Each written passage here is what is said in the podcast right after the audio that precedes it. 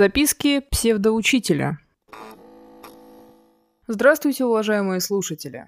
Это подкаст «Записки псевдоучителя», и с вами Ксения Дельвик. Вот знаете, я такой человек, который любит поразмышлять о том, чего нет. Наверное, это каждому из нас в какой-то степени свойственно, но мне особенно. И я часто предаюсь размышлениям о том, как было бы лучше. Сегодня я хочу поговорить о модернизации образования, прежде всего о том, как, на мой взгляд, должен выглядеть процесс получения знаний в школе. Вообще, почти каждый из нас может сказать, образование имеет огромное значение в жизни. Да, большинство тут же согласится, это понятно, но какова цель образования? Чего мы ждем от него? На что рассчитываем? Мне всегда хотелось, чтобы истинной целью школы стала подготовка учащихся к взрослой жизни. Но как это реализовать, если не все до конца понимают, с какими проблемами сталкивается типичный взрослый? Чем мы занимаемся большую часть своей жизни, если не считать сон? Ответ прост. Работаем и взаимодействуем с другими людьми. Не так ли? Вроде бы все понятно, да, но как реализовать это в школе, если мы обобщаем все знания о человеке рядом предметов? История якобы научит не совершать ошибок, Обществознание поможет разбираться в политике и экономике. Литература обозначит вечные проблемы человечества. Это все, конечно, замечательно, но очень часто мы преувеличиваем пользу тех предметов, которые изучаются сегодня. Как школьные знания можно применить в реальной жизни? Вопрос еще лучше, какие знания должна давать школа, чтобы их применяли все без исключения. И я сейчас не только о государственных школах говорю, но еще и о частных. Ведь откуда бы ни выпустился учащийся, он рано или поздно понимает, что школа не дала ему базовых представлений о мире. А с ростом технического прогресса количество проблем как в сфере общения, так и в работе только увеличивается. Наша система образования строится на дурацком правиле. Больше значит лучше. Но ведь это не так работает. Качество знаний не повысится, если появится больше школ и учителей, или если мы потратим больше денег на сферу образования.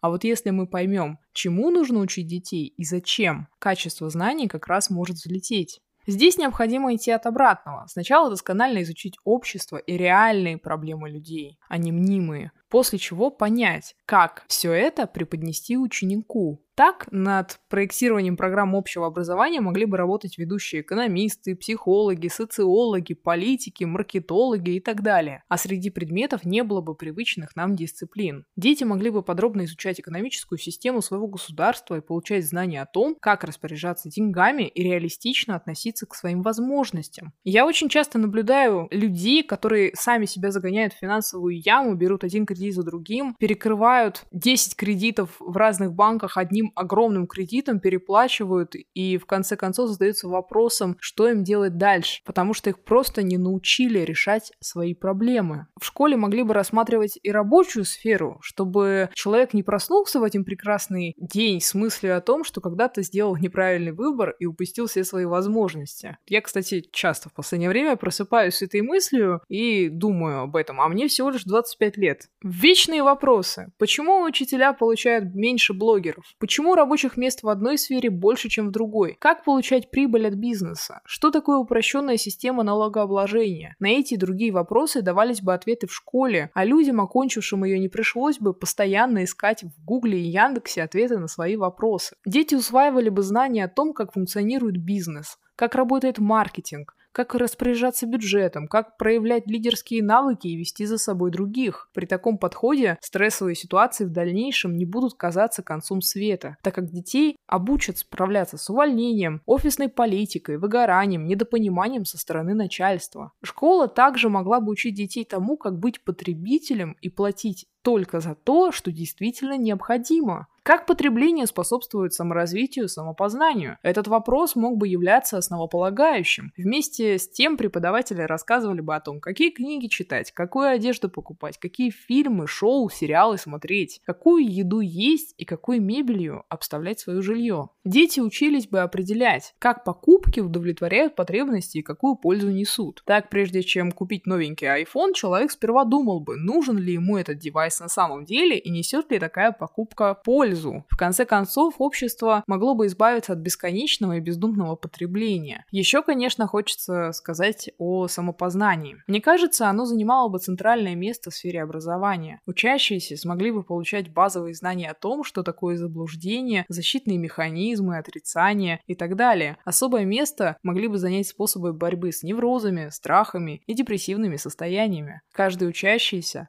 смог бы в рамках курса определить, с кем стоит строить отношения, какая работа ему подходит больше и как добиваться целей, учитывая особенности характера. Кроме того, самопознание в сфере занятости обеспечивает защиту от разрушительных последствий зависти. Людей будет меньше беспокоить факт, что у других более высокооплачиваемая работа, если они примут свой темперамент и характер и поймут, что не способны заниматься той же работой. Не каждому дано быть учителем, не каждому дано быть политиком, не каждому дано быть блогером. Это станет непреложной истиной, и это правильно. Вообще школа – это подготовка к преодолению трудностей взрослой жизни, а потому система образования будет учитывать, насколько плачевными последствиями могут обернуться любые несчастливые отношения. Таким образом, будет сделан акцент на постепенном приобретении знаний и навыков, которые помогают людям уживаться друг с другом. В рамках изучения отношений будут проводиться занятия о том, как вести спор, об успешных способах убеждения убеждения и о том, как позволить себя убедить и при этом не почувствовать себя обманутым. Не менее важным элементом школьной программы стало бы сексуальное просвещение. Дети узнавали бы о строении организма, о своем здоровье, о процессах зачатия, о предохранении и о том, когда вступать в половые отношения – это норма. Учащиеся получали бы эти знания с первого класса, а не под самый конец, когда уже слишком поздно и большинство давно живет сексуальной жизнью. Потенциально такой подход мог бы к лучшему изменить качество жизни многих семей. Не рождались бы нежеланные дети, больше не было бы ребят-беспризорников, чья жизнь – это круговорот бедности. И кроме того, сексуальное просвещение позволило бы позаботиться о здоровье населения, ведь процент людей с заболеваниями, передающимся половым путем,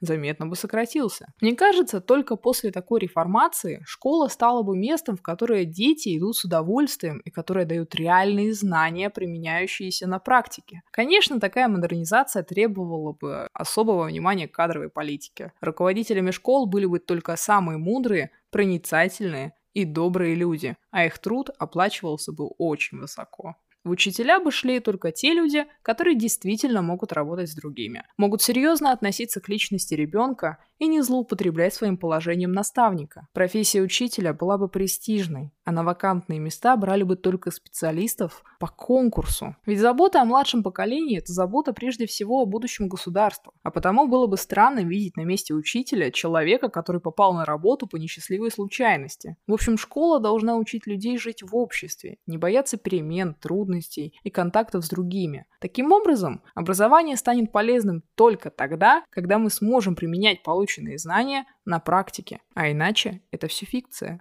в которой не так много смысла. Вы слушали записки псевдоучителя. С вами была Ксения Дельвик.